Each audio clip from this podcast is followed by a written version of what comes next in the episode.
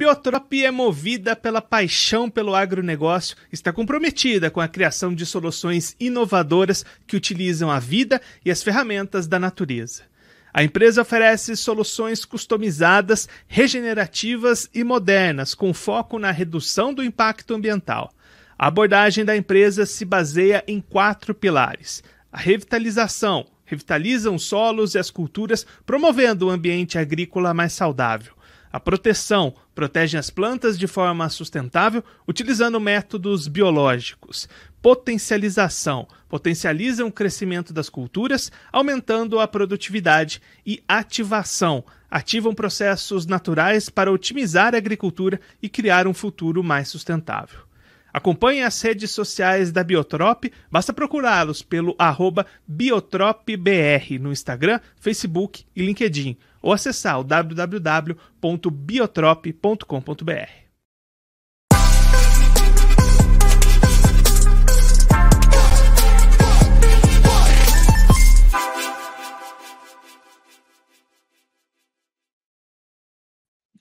Olá, você que está acompanhando o site do Notícias Agrícolas. Começamos mais uma edição do Horti Resenha Podcast, um espaço aqui no Notícias Agrícolas para conversar, para debater sobre a horticultura brasileira. E o tema da edição de hoje vai ser as exportações de frutas brasileiras. Vamos entender um pouquinho melhor o atual cenário para esse mercado de exportações das frutas nacionais e o caminho que ainda existe para continuar crescendo, para continuar expandindo este importante mercado nacional.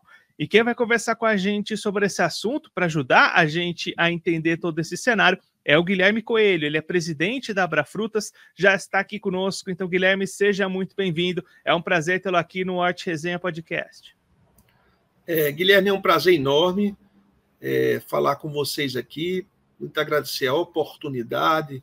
Eu acompanho vocês e dizer que é uma paixão que eu tenho é a fruta. Eu sou engenheiro agrônomo de formação, sou formado em Unesp, em Jaboticabal, já vou fazer 39 anos. Eu moro aqui em Petrolina, às margens do Rio São Francisco, tem Petrolina, que é Pernambuco, e tem Juazeiro da Bahia e o Rio nos une, tá? E muito feliz por participar e falar desse tema tão importante. Guilherme, hoje, quando a gente pensa nas exportações de frutas brasileiras, que cenário que a gente tem? O que, que representa as exportações de frutas no Brasil no cenário atual?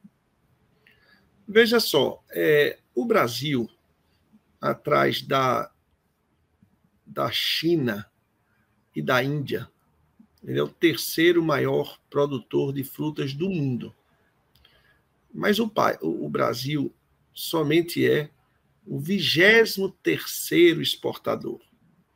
Então, nós temos uma produção grande, mas exportamos muito pouco. E isso nos fez, há 10 anos atrás, um grupo de empresários é, formarmos a Abra Frutas, que é a Associação Brasileira dos Exportadores de Frutas e Derivados. Ela tem há 10 anos, nós temos sede em Brasília, e ela congrega todos os interesses institucionais da fruticultura, desde o interesse com o relacionamento com o governo federal, através do MAPA, do Ministério da Agricultura, da Anvisa, da Embrapa, do Ministério das Relações Exteriores, com as embaixadas do mundo inteiro, os embaixadores, adidos agrícolas e tudo mais, bem como a abertura de mercado, que é um dos papéis importantes da Abrafrutas abrir mercados para que a gente possa cada vez mais exportar as frutas. Então é isso que nós temos feito ao longo dos anos, com a diretoria muito atuante, tá certo? E procurando cada vez mais exportar. Nós batemos o maior recorde de exportação de frutas foi no ano de 2021.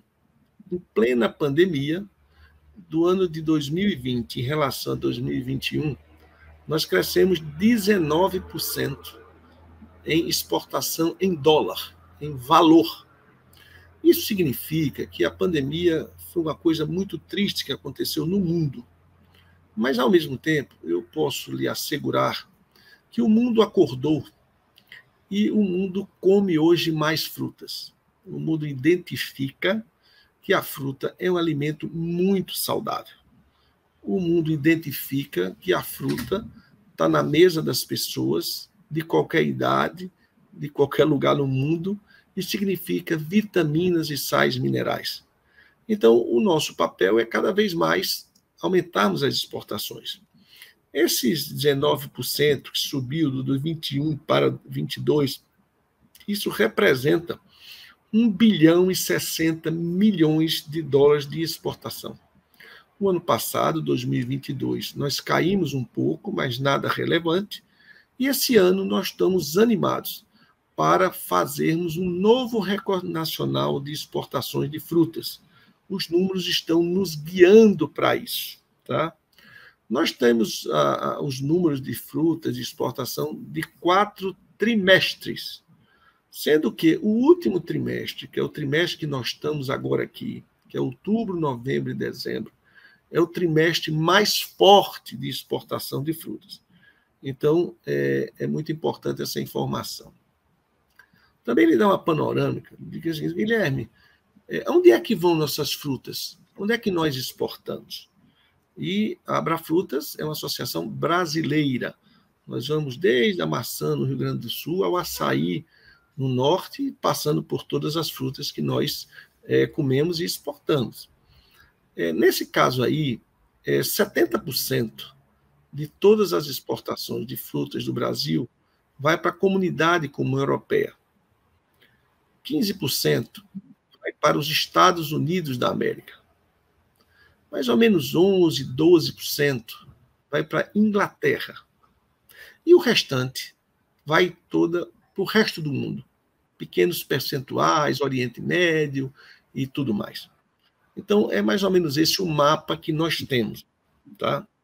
Se eu for pegar aqui umas informações de números, número não é nada que ninguém. é difícil de gravar. Mas eu vou citar aqui um exemplo é, de como nós estamos em termos de números tá, nesse terceiro trimestre, que vai até setembro, foi fechado recentemente. Nós temos, em primeiro lugar, a manga, a manga, que cresceu em valor de dólar 36% em relação ao primeiro trimestre do ano passado. Nós temos, em segundo lugar, os limões e limas, que a gente chama tá, os cítricos, cresceu 26%. Depois a gente vem com o melão, 38%. Uvas, 63%. E aí você vai falando de outras, tá certo? De outras frutas. Então, o que é que eu quero dizer?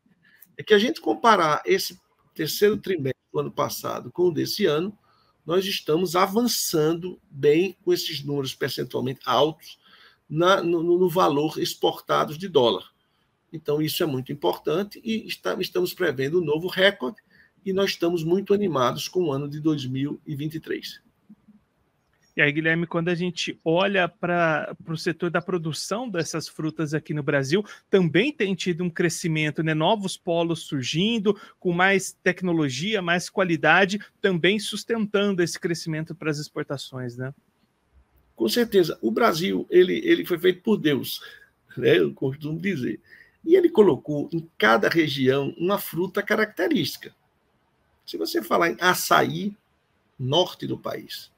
Você falar maçã, sul do país. Se você falar, por exemplo, avocado, é região de São Paulo, ali, Minas Gerais e tudo mais. Se você falar manga e uva, vamos aqui para o Vale do São Francisco. Se você falar em melão, melancia, você tem o Rio Grande do Norte. Então, esses polos estão se desenvolvendo e crescendo. E graças a Deus, a tecnologia está chegando bastante na fruta. A fruta tem um apelo importante, que é a empregabilidade.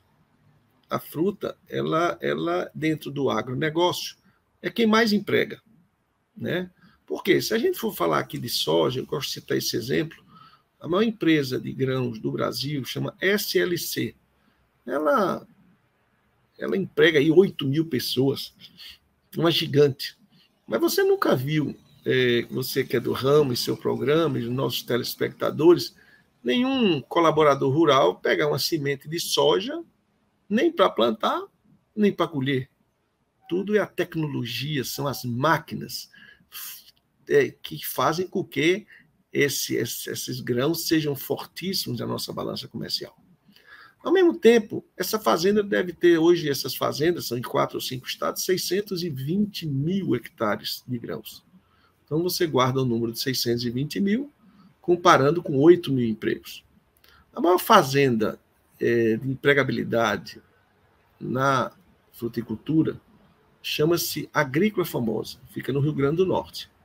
Ela, com apenas 40 mil hectares, ela emprega 8 mil pessoas. Então, entenda como é a força da fruticultura do emprego. Nós temos hoje 2 milhões e meio de hectares de frutas no Brasil e temos 5 milhões de empregos. Então, e principalmente, é, Guilherme, na área do semiárido, aqui no Nordeste. O semiárido é uma área que os índices não nos ajudam muito. O índice de DH dos municípios não é alto, a desnutrição também não, não é? essa questão da escolaridade também não. E a fruticultura chega para, para criar o emprego. Além disso, ela tem uma coisa de bela, que hoje em dia é a inclusão das mulheres no agronegócio. Hoje você está aqui nessas regiões de fruta, você tem gerentes de fazendas, CEOs, tá certo? Tocando, agrônomas. Hoje uma profissão muito usada é, na, no agro aqui da fruticultura são os engenheiros de produção, técnicos agrícolas e, o e a colaboradora rural que ajudam muito o nosso negócio. Isso significa, se você for falar socialmente, dois salários dentro de uma casa, que é o marido, que geralmente tem o seu trabalho no agro, e a mulher também. E ela entra como a mulher da, que embala a fruta, que embala com carinho, com dedicação, para ajeitar a fruta na caixa, para chegar lá tudo bonitinho, tudo organizado, entendeu? Então, essa fruticultura do país está crescendo. É importante investimento em irrigação. A senha para aumentar a fruticultura no país é irrigação. Nós temos aqui no Nordeste uma coisa que ninguém tem, chama sol. Nós temos 3 mil horas de sol por ano. Aqui onde eu estou, que eu vou falar aqui do, local, nós temos é, o Rio São Francisco. E à medida que você tem o sol, você tem a água e você faz o plantio, tá certo, com irrigação, você tem altas produtividades e você tem um potencial enorme.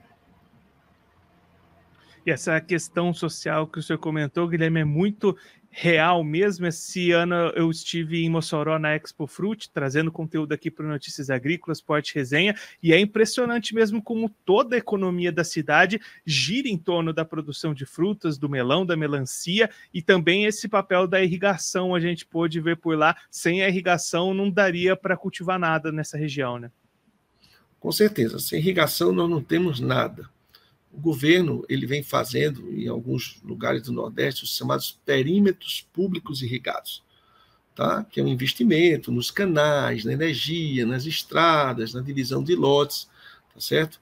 E com isso depois ele faz uma licitação e vê quem gostaria de ter os lotes, que na sua grande maioria, praticamente 60, 70% da área são para os pequenos agricultores, né?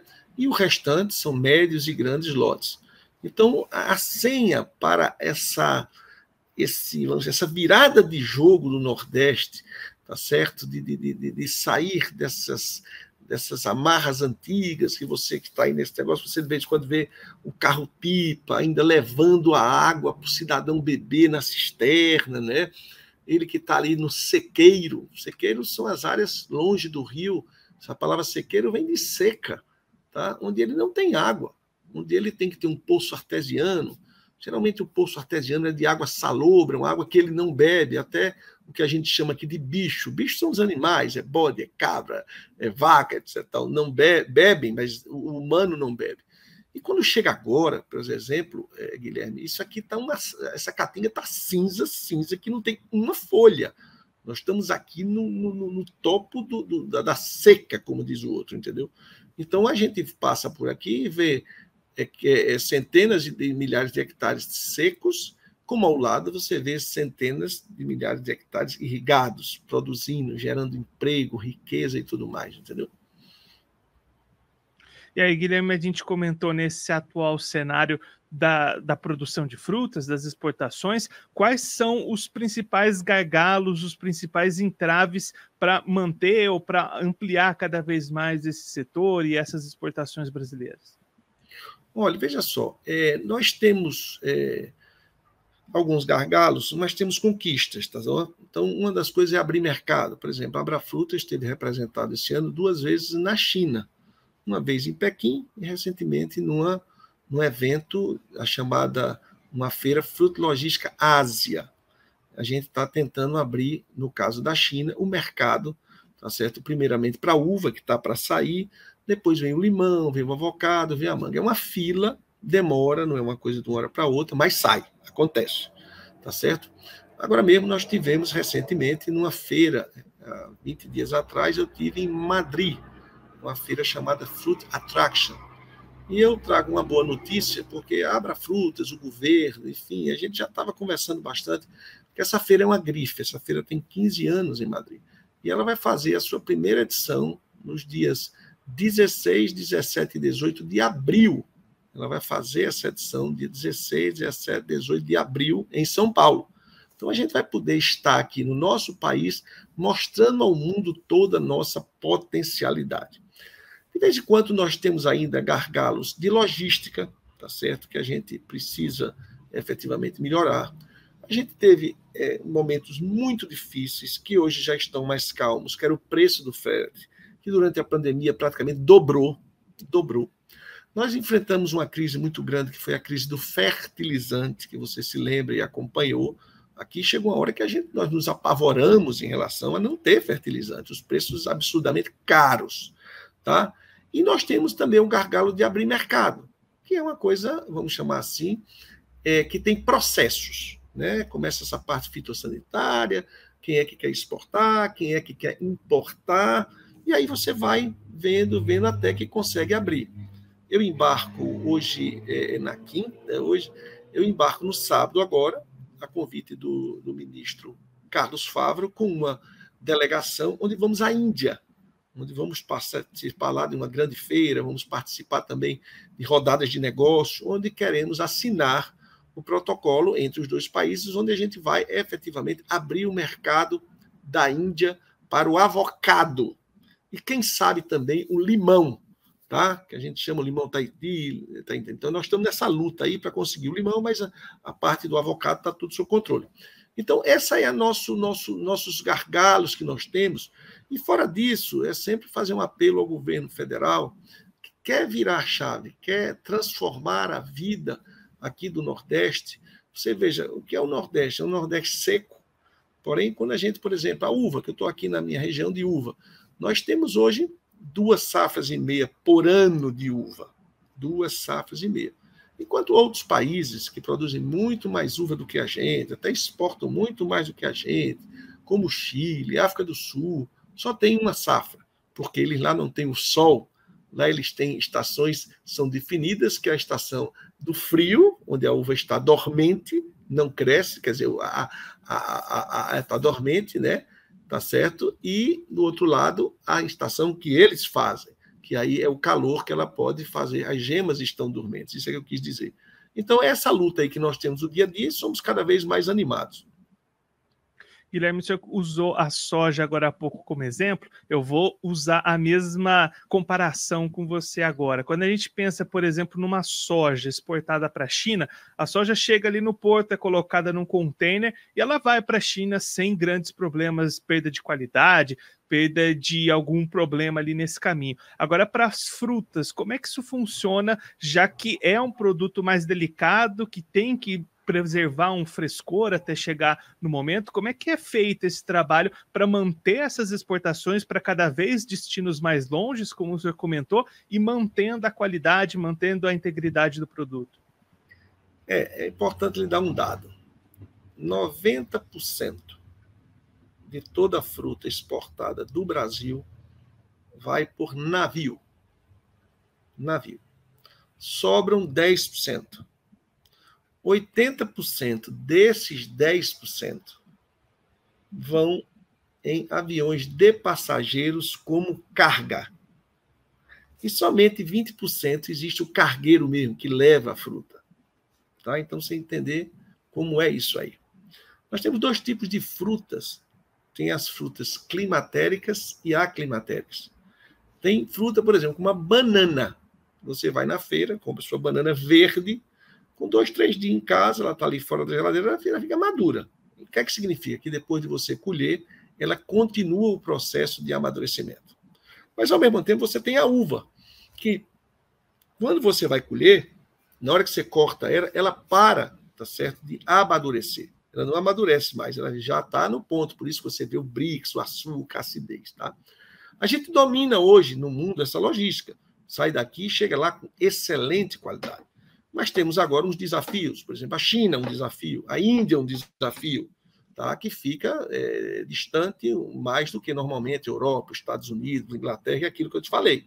Então, isso aí é, é, é, um, é, um, caso de que a tecnologia resolve, tá? resolve. A tecnologia do frio, da, da, temperatura, a tecnologia, por exemplo, da umidade dentro do container, de você monitorar o container, isso a tecnologia resolve. Então, isso a gente vai, com certeza, chegar com as nossas frutas é, nos mais longínquos locais do mundo com qualidade.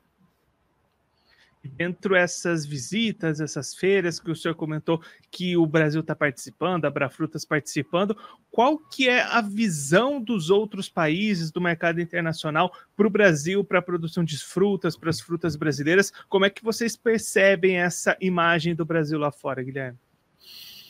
Vamos lá. Tem duas imagens. Tem uma imagem que eu considero equivocada, é que a mídia fala de que no Brasil a gente tá, passa o dia todo tocando fogo em Amazônia e queimando floresta e devastando. Isso é uma imagem que existe, nós não podemos deletar isso, esquecer, uma imagem errada, que não existe isso. E a outra imagem é a qualidade das nossas frutas. É o mundo querendo as nossas frutas, porque nós temos frutas de qualidade. Então, à medida que a gente chegue lá, nós temos hoje todos os certificados internacionais para podermos exportar. Nós temos hoje é, muita, muita preocupação e criamos agora recentemente na Abrafrutas a diretoria da ESG, que é essas três letrinhas que estão aí sendo faladas no mundo inteiro, tá certo? Que é o ambiental, o social e a governança, que é importante. Então nós estamos, nós temos nós temos, Guilherme, o que o mundo quer. São frutas com a qualidade excelente e respeitando todo o protocolo das certificações internacionais. E dentro dessa, dessa abertura de mercados e também de protocolos, Guilherme, cada país também tem as suas diretrizes próprias, né? Como que é esse trabalho para adequar as exportações brasileiras para as necessidades de cada país, para as leis de cada país? Não, tem hora que a gente só volta a ficar doido. Porque você imagina aí, de fato, tem países que têm chamada análise de resíduo, né? É, é, são os, os defensivos agrícolas que a gente bota, e tem um país que diz, olha, tal produto, tal, tal, tal, tal tal defensivo só pode ser até 7 ppm, por exemplo. Um exemplo aí. Aí outros não, o meu pode ser até 10. Então, até 7 você pode mandar para um, até 10 outro. Então já é diferente. E tem pior. Quando eu digo pior, no sentido de dar mais trabalho, mas nós estamos aqui para exportar o que o cliente quer. Não nos deve discutir com o cliente, deve mandar o que ele quer do jeito que ele quer. E nós conseguimos mandar isso aí. Tem até Guilherme, supermercado. Tá? Você tem hoje um, uma certificação chamada Global Gap. Mas tem um supermercado na Inglaterra chamado Tesco. Ele tem uma certificação própria dele, chamado Natural Choice.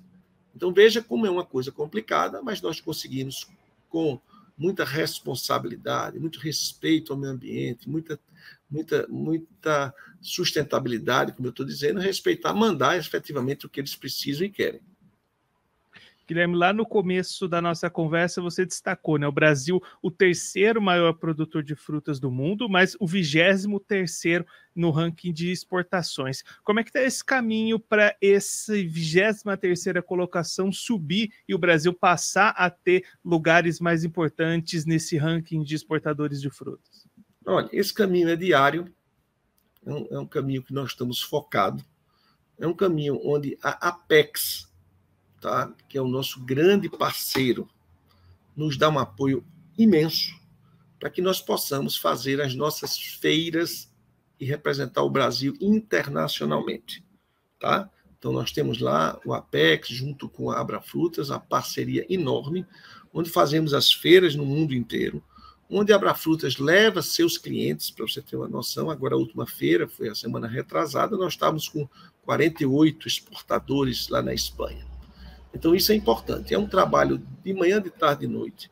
É um trabalho que mexe tanto com, com problemas é, fitossanitários, como os problemas burocráticos, como adaptação nossa às exigências do país que vai receber nossas frutas. Eles têm leis específicas, nós temos que entender, conversar. Antigamente demorava mais, agora demora até menos. Mas é um processo, não é uma coisa do dia para outro, é um processo. Então, tem aí nas metas, nos planos de vocês, essa elevação do Brasil nesse ranking de exportadores? Com certeza, nós temos tudo mapeado, os países que nos interessam, as frutas que nós podemos mandar, outras que não interessam, ou que não, não, não, nós não, não temos interesse de mandar para algum outro local por algum motivo, mas esse, esse, nós estamos muito acesos nisso quem quer o quê, e a gente vai lá no Ministério e começa a ver praga quarentenárias e tudo mais, até nós conseguirmos. Então, nós temos sido muito tenazes nesse objetivo de conseguir cada vez exportar mais. Aqui no Brasil, o que é que a gente precisa? Que as empresas, as cooperativas, as associações se certifiquem internacionalmente para a gente mandar. Cliente tem, tá certo? Cliente tem, o mundo quer nossas frutas, aí cada um faz a sua parte. Guilherme, muito obrigado pela sua participação, por ajudar a gente a entender todo esse cenário das exportações de frutas aqui do Brasil. Se você quiser deixar mais algum recado, destacar mais algum ponto para quem está acompanhando a gente, pode ficar à vontade. Tá, eu lhe agradeço muito, Ricardo, a oportunidade de parabenizar você, tá certo? E, e, e, e a audiência de vocês, né? Esse site é uma delícia de se ver, vocês estão aí online o tempo todo dando notícia, vamos, vamos, vamos dizer que vamos acreditar no nosso país, vamos acreditar no nosso agro, vamos acreditar cada vez mais de que o que é que o agro faz? Se você me perguntasse, resuma aí, Guilherme, o que é que o agro faz? O agro coloca comida na mesa das pessoas. Esse é o nosso papel. Não é fácil, mas nós gostamos dessa tarefa que começa muito cedo, acaba muito tarde. Nós estamos numa indústria, no céu aberto, que mexemos com clima, mexemos é, com câmbio e tantas outras coisas, mas fazemos com prazer e com muita honra. Um abraço a todos e muito obrigado pela oportunidade. Guilherme, mais uma vez, muito obrigado. A gente deixa aqui as portas do Notícias Agrícolas, do Arte Resenha Podcast, abertas para você, para todo mundo aí da Abrafrutas, sempre voltar e continuar contribuindo conosco, com todos os produtores do Brasil. Um abraço, até a próxima. Vamos comer mais fruta, Guilherme. Um abraço, obrigado. Esse, o Guilherme Coelho, ele que é presidente da Abra Frutas, conversou com a gente para mostrar qual que é o atual cenário para as exportações de frutas brasileiras e todo o caminho que ainda há para continuar crescendo este mercado. O Guilherme trazendo alguns números importantes. Hoje o Brasil é o terceiro maior produtor de frutas do mundo, mas apenas o vigésimo terceiro maior exportador.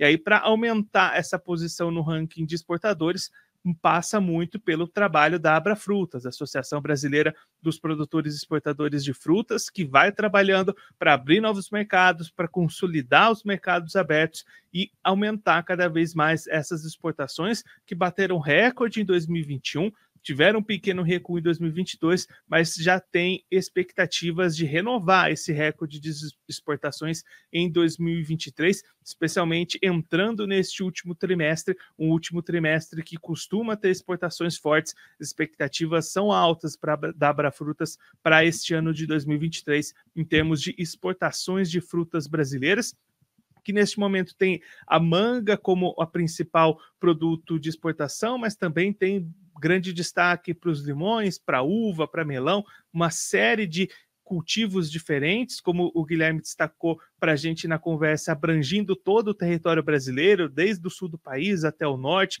uma gama alta de diversidades, de variedades de frutas, chegando a uma gama também grande de destinos e cada vez mais esse trabalho sendo intensificado para aumentar os mercados e aumentar o volume e as receitas provenientes da exportação de frutas aqui do Brasil. Agora a gente vai encerrando este episódio do Hort Resenha Podcast, mas na semana que vem tem episódio novo. Então não perca toda quinta-feira, três horas da tarde, aqui no site do Notícias Agrícolas, tem episódio do Hort Resenha Podcast. Vem para resenha.